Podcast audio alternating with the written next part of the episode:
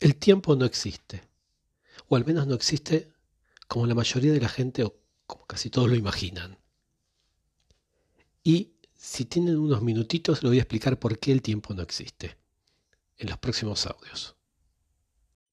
Ya tenía sus cientos de años la ley de gravitación de Newton, la de gravedad, cuando Einstein notó una anomalía en la órbita de Mercurio que no podía explicarse por Newton.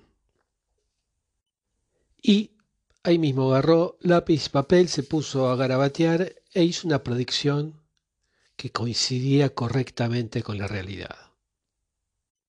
Lo que dijo Einstein es que eh, la luz debería doblarse cuando pasa por el Sol, cerca del Sol, a causa de la gravedad del Sol. Esta predicción que hizo en base a cálculos se comprobó correcta más tarde. Después, fijándose en el espectro de luz de las estrellas, hizo la predicción de que la luz debe desplazarse hacia el rojo, lo que se llama el corrimiento hacia el rojo del hidrógeno, a medida que sale de, digamos, del pozo de la gravedad. Esto también se confirmó más tarde. También su predicción sobre las ondas gravitacionales eh, en el vacío se confirmó más tarde como correcta. Después de esta, esta cantidad de victorias, digamos, que tuvo eh, en sus predicciones, se fijó en el universo y e hizo la predicción de que debía ser estático e inmutable. Pasé bastante rápido por las cuestiones anteriores porque quería llegar aquí lo antes posible, sin detenerme mucho en todo lo anterior. El entendimiento general en aquella época era que el universo no se expandía ni se contraía.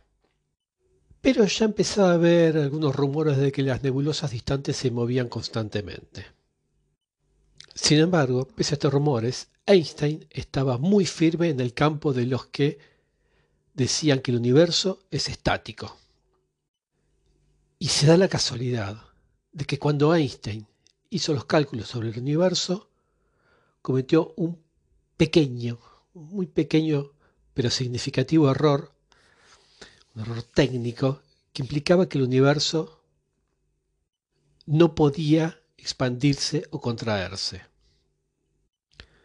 Yo sospecho que Einstein no captó su error por dos razones. Uno tal vez puede ser una obviedad, ¿no? Por la, y es por la complejidad y molestamente sutil, eh, complejidad de los cálculos y la sutileza del error cometido. Pero lo más importante es que él estaba de acuerdo con el, con el resultado obtenido. O sea, no tenía razones para cuestionarlo. Bueno, el caso es que unos años más tarde, un físico ruso, Alexander, Alexander Friedman, se puso a trabajar sobre el tema este también del universo e hizo las ecuaciones de Einstein, pero él no cometió el error que cometió Einstein. Así que sus cálculos le dieron otro resultado, por lo tanto podía hacer otra predicción sobre el universo. Y dijo que podía expandirse, podía contraerse o estar estático. Einstein, cuando vio este trabajo, no se dio cuenta de que había cometido un error. En vez de eso, publicó una crítica a la obra de Friedman, justificando su crítica con el mismo cálculo erróneo, ese que había hecho antes. Así que Friedman le escribió a Einstein una carta privada explicándole amablemente, pero con firmeza, al mismísimo Einstein el cálculo correcto. Y de nuevo, con muchísima amabilidad, le pidió a Einstein que le muestre dónde estaba mal para publicar así la corrección. Einstein se puso a ver los cálculos y vio finalmente que Friedman tenía razón. Ahora bien, pequeño paréntesis de, de humildades, digamos. Hacer un cálculo para saber, no le puedo explicar lo complejo que es, eh, para saber si el universo se expande, se contrae, si está estático, como lo quiso Friedman, y que te lo refute alguien que ya venía de hacer pronósticos, cálculos que, que se estaban dando todos como Einstein, y que Einstein te diga, está mal lo tuyo, y vos enfrentarlo y decirle, mira, ¿me podría decir dónde está mal, así lo corrijo? Y después vos verlo que no, en realidad te equivocaste, están bien. Bueno, ¿qué hizo Einstein? Admitió públicamente su error y publicó una retracción de su crítica anterior. Creo que se llama Nota para el paper de Friedman, de A. Friedman y la curvatura del espacio. Bien se podría haber llamado OPS de todos modos, y más allá de esta admisión de su horror, Einstein era muy famoso que Einstein estaba molesto por todo este episodio. Y dicen que siempre se arrepintió eh, de, haberse equivocado. Hay, mucho para preguntarse, ¿no? Si, si Einstein no hubiese cometido ese tonto error matemático, tal vez podría haber llegado muchísimos años antes a las mismas ecuaciones esas a las que llegó Friedman y que ahora se conocen como ecuaciones de Friedman. Y que, como si eso fuese poco, son la base de nuestra comprensión moderna de la estructura a gran escala del universo. Puede ser, pero yo no estoy del todo seguro de que hubiera podido hacer lo que hizo Friedman. Porque todas las personas, incluso los científicos, tienen prejuicios, y los prejuicios tienden a ser sostenidos con tanta fuerza y tan profundamente que no solo nos ciegan a las alternativas, sino que nos ciegan a su existencia. La, la, belleza de mantener una mentalidad abierta, racional y científica es que cuando algo que deducimos o que hacemos está mal, estamos más dispuestos a mirar la evidencia ver que, estamos equivocados y admitirlo, lo que implica todo un ejercicio espiritual bastante grande, porque es realmente difícil de hacer. Incluso, o tal vez más, especialmente, si sos Einstein. Y por eso me pregunto si Einstein podría haber visto más allá de su prejuicio sobre la naturaleza estática del universo. Porque Einstein, como todos nosotros, era humano. Después de todo era un ser humano. Pero creo que hay una enseñanza enorme de esta anécdota, de algo que nos puede enseñar, algo más que nos puede enseñar Einstein, y es que podemos llegar a ser Einstein y podemos incluso así estar equivocados. Y cuando lo estamos, hay que admitirlo amablemente. Leo un artículo aparecido que sacó eh, Columbia en abril de este año y que se llama Political Polarization of bueno, en español, que en inglés no soy muy bueno, polarización política, dos puntos a menudo no es tan mala como pensamos.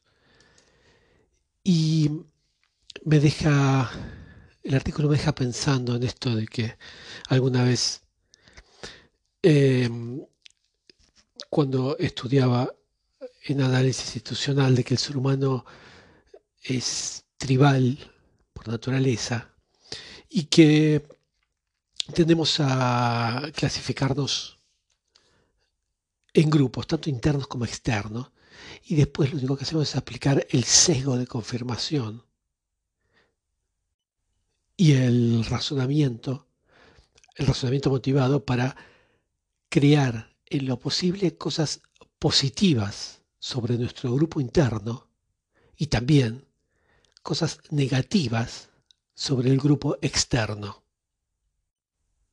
Esto, si a nivel intelectual es feo, digámosle, empieza a ser peligroso si hay armas de por medio y si se trata ya de grupos con armamento avanzado, como puede ser, por ejemplo, un país, con respecto a otro, ¿no? Pero sin llegar a tanto, estas tendencias pueden crear muchos problemas y frustrar los intentos de dirigir una democracia estable. Porque eh, parte de este tribalismo del que hablaba, yo soy de esta tribu y los otros son malos, tontos, feos, bueno, es que tendemos a exagerar lo que suponemos que son los sentimientos negativos del otro grupo hacia el nuestro. De esto habla específicamente el artículo de Columbia que les mencionaba, de esta exagerada polarización y negatividad. En el artículo se habla de esta cuestión tribal básica, pero también se habla de otros sesgos cognitivos como la simplificación excesiva y el deseo de claridad moral. Y que esto nos hace crear espantapájaros de nuestros oponentes políticos.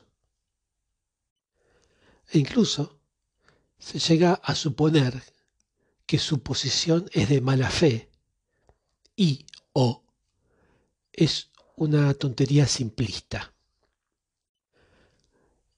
Em, entonces lo que pasa es que tendemos a ignorar todos los matices de la posición de nuestro oponente a, no tener en cuenta las razones justificadas que pueden tener para su posición y la coincidencia de nuestros objetivos. Lo que es toda una ironía porque esta visión que es simplista puede motivarnos a actuar de mala fe, lo que alimenta esta misma creencia sobre nosotros para eh, la otra parte, el otro bando creando un ciclo de radicalización en cada uno de los lados. Yo creo que si esto pasa a nivel conciencia, a nivel cerebro, conciencia inconsciente, mente, bueno, este proceso se ve favorecido por los medios de comunicación. Eh, incluyo aquí también a lo que se llama los medios sociales, porque tienden a formar cámaras de eco, donde nuestra visión simplista, radicalizada del otro, puede volverse todavía más extrema.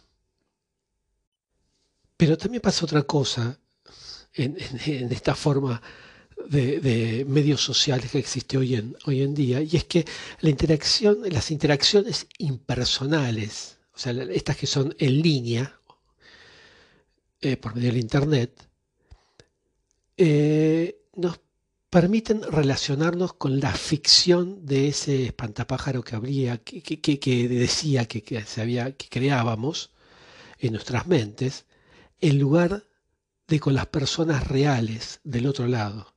Es muy distinto hacer un comentario en la computadora sobre alguien que que esté una persona, ese alguien delante tuyo y hacer el comentario.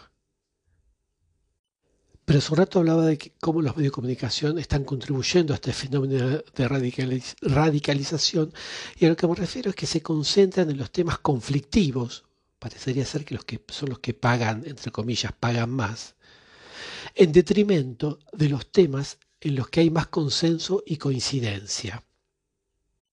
Tal vez sea porque a los medios de comunicación les gusta el conflicto y el problema es que esto da una visión distorsionada a la gente de cuánta polarización hay en realidad. Yo, por ejemplo, varias, muchas veces en mi vida me tocó hacer negociaciones difíciles y siempre empiezo por los puntos que tenemos en común. y buscando consenso en ello, aunque sean mínimos, aunque sea, por ejemplo, el frío que está haciendo ese día, y empiezo a buscar los puntos en común cada vez más y más e ir creciendo. Si uno empieza por las diferencias, evidentemente que va a haber un choque y cada vez se va a haber acción y reacción, una reacción de la otra parte cada vez más em, fuerte contra, esa, contra ese choque que se propone. Lo curioso de estos tiempos que, corren es que esta brecha de percepción no se ve afectada por los niveles de educación, pero sí está aumentada por el consumo de medios de comunicación, llamémoslo partidistas. Y, como decía antes, también por compartir noticias políticas en las redes sociales. Y aquí hay un efecto que me parece muy impresionante. Visto desde afuera es realmente muy impresionante. Y es como ciertos em, medios de comunicación eh, que podemos llamarlos partidistas, sean programas de radio medios sociales o, televisión, eh, están muy asociados a un aumento en, la brecha de percepción entre sus espectadores. Yo no sé si esto tiene algo que ver con el hecho de que los nuevos medios, a diferencia de algunos antiguos medios, algunos que uno conocía, bueno, los nuevos medios establecieron su cultura durante la doctrina eh, de la parcialidad en vez de la imparcialidad. Porque es lo que son muchísimos nuevos, relativamente nuevos, nuevos medios, son extremadamente parciales. Y me refiero a que algunos medios de, comunicación fueron todavía más allá y reforzaron eh, la brecha de percepción para convertirla en un arma, casi diría en un arma arrojadiza, como se dice generalmente. En, en muchos casos demonizando, literalmente, al otro bando.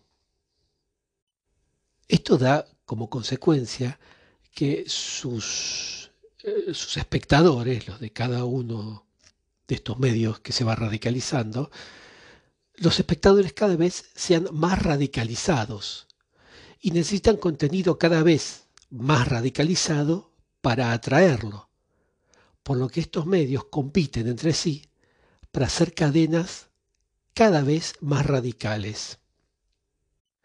Me comentaba un amigo que es periodista desde hace más de 30 años, eh, bueno, empezó muy joven, ¿eh? que me decía, parece que viven en mundos distintos. ¿Qué mundos? En dimensiones distintas. No tienen nada en común. Ves uno que te habla una cosa y otro te habla otra, pero como el, el opuesto, como si fuese otra cosa, como si las realidades fuesen absolutamente una realidad aparte. Así que me parece que a nivel individual hay cosas que deberíamos forzarnos a hacer, como por ejemplo intentar obtener las noticias de fuentes neutrales y equilibradas, y además utilizar varias fuentes. Creo que esto es súper importante. Me parece que habría que evitar las fuentes partidistas, aunque bueno, esto te hagan sentir bien en el momento cuando las ves. Y, evitar esas cámaras, ¿cómo se podría llamar? Cámaras de eco como fuentes de información. Creo que hay que esforzarse en buscar la otra perspectiva, intentar ver la otra perspectiva. Y antes de aceptar una posición, escuchar y tratar de entender lo que tienen que decir los que no están de acuerdo con esa posición. Me parece que es importante no dejar que una parte te diga lo que piensa y siente la otra parte, sino que cada una hable por sí misma. Creo que uno siempre tiene que tener presente la suposición de partida que la mayoría de las personas se consideran buenas, em, buenas personas razonables. Y en general todos queremos la misma cosa, o las mismas cosas. Justicia, seguridad, libertad, equidad. Puede que tengamos diferentes prioridades, experiencias y, y sistemas de creencias, pero es probable que haya un núcleo común mucho mayor de lo que eh, ingenuamente se podría suponer. O sea, creo que es importante también escuchar. No solo limitarse a hablar, sino escuchar, escuchar con la profundidad que tiene la palabra, escuchar al otro. E intentar dejar un poquitito al costado ese sesgo que tenemos de cómo nos hacemos el estereotipo de cómo es el otro bando cuando está hablando.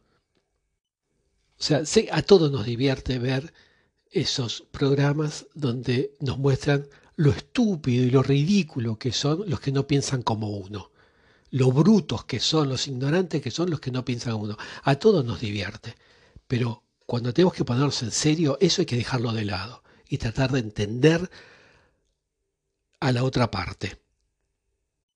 Y como decía antes, tratar de buscar un terreno común, algo que tengamos, cosas que tengamos en común. Allí, ese, e, e, en ese terreno común, ese es un buen punto de partida para iniciar cualquier debate. Habría que dar un supuesto inicial y es no asumir la mala fe de la otra parte. O sea, es cierto que hay actores de mala fe, pero es demasiado fácil suponer eso para toda la gente que no está de acuerdo con lo que uno dice o con lo que uno piensa o la posición política que uno tiene. Esto lo aprendí de, un negociador francés que es, que es muy, muy bueno. Y en general él propone darle el beneficio de la duda al otro. Y curiosamente tiene razón la mayor parte de, la, las veces, la mayor parte del tiempo. Por supuesto, hay muchísimas veces que la gente misma demuestra que son actores de mala fe. Pero es bueno empezar desde ese, desde ese principio, desde ese terreno que decía. Algo vinculado al audio anterior cuando hablaba de la discusión, cuando Einstein reconoció que estaba equivocado. Hay que tener en cuenta que en cualquier intercambio, la posición que está teniendo uno, que está defendiendo uno, puede ser la que esté equivocada. Y también puede ser que ambas partes puedan tener algo que aprender de la otra parte. Porque siempre tendemos a pensar que somos los únicos que tenemos razón en cualquier desacuerdo. Y, bueno, y no es tan así.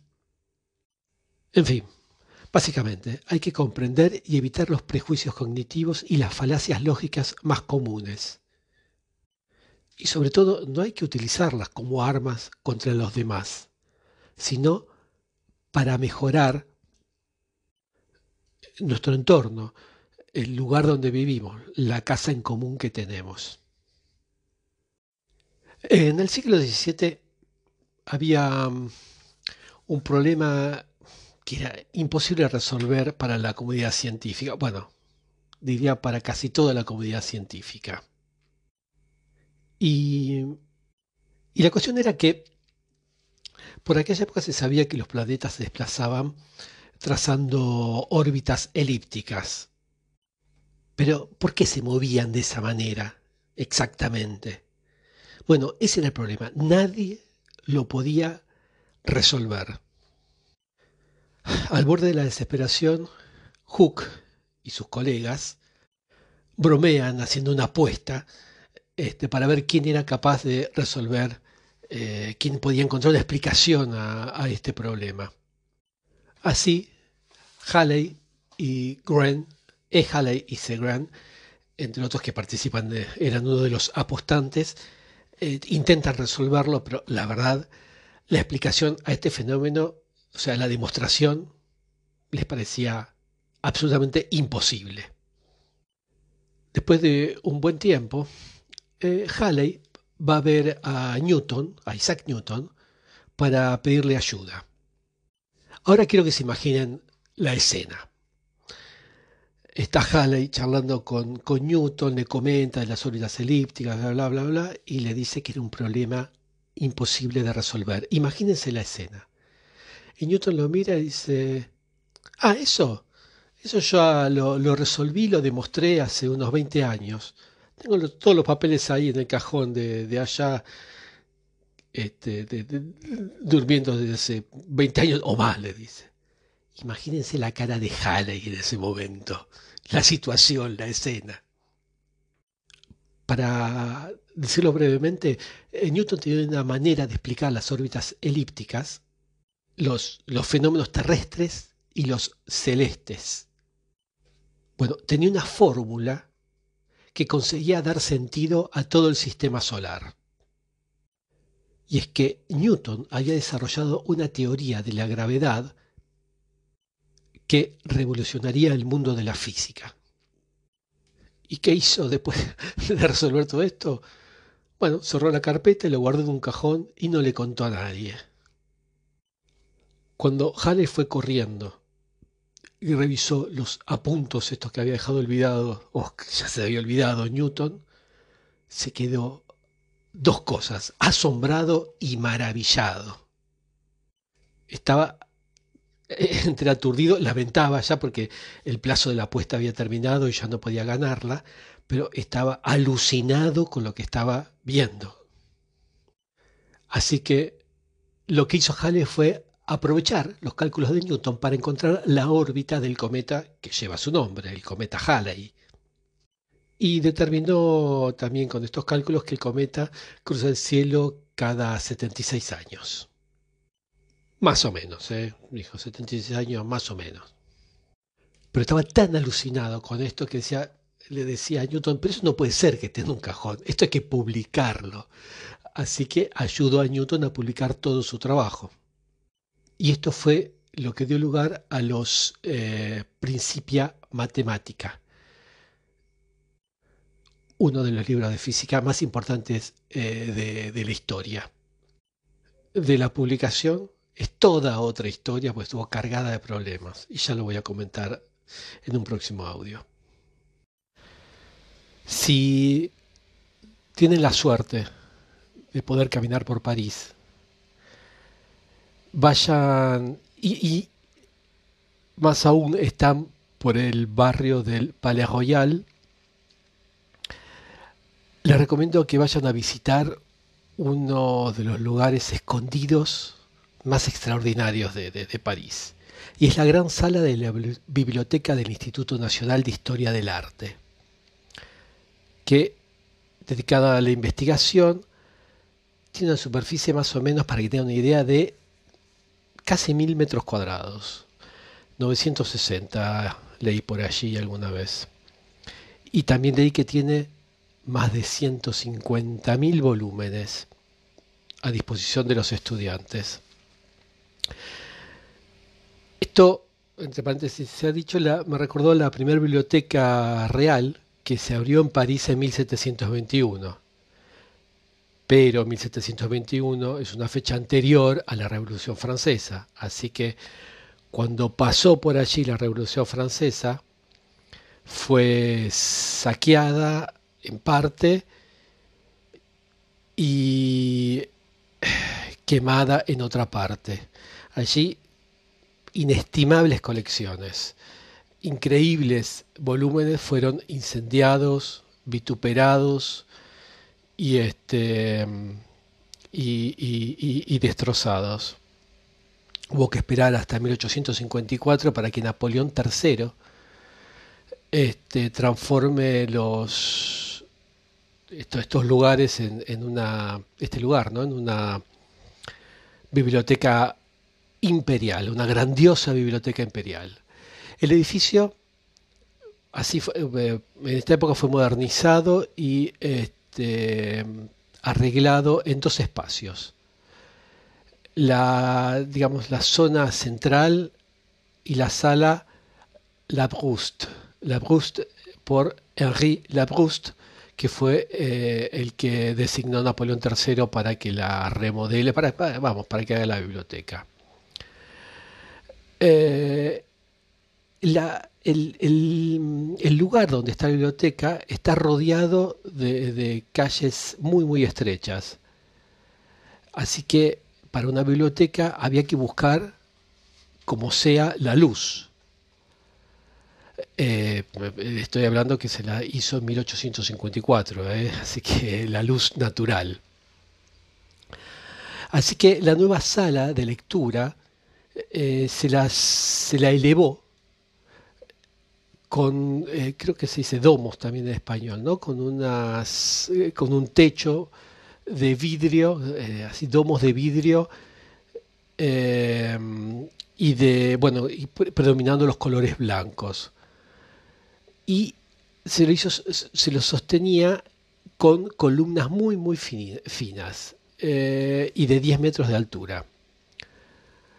En fin, pueden buscar imágenes supongo que va a haber en Google porque eh, les va a dar una idea. Pero si pasan por París, no dejen de visitar y de fotografiar ese techo increíble. Va, todas las salas increíble.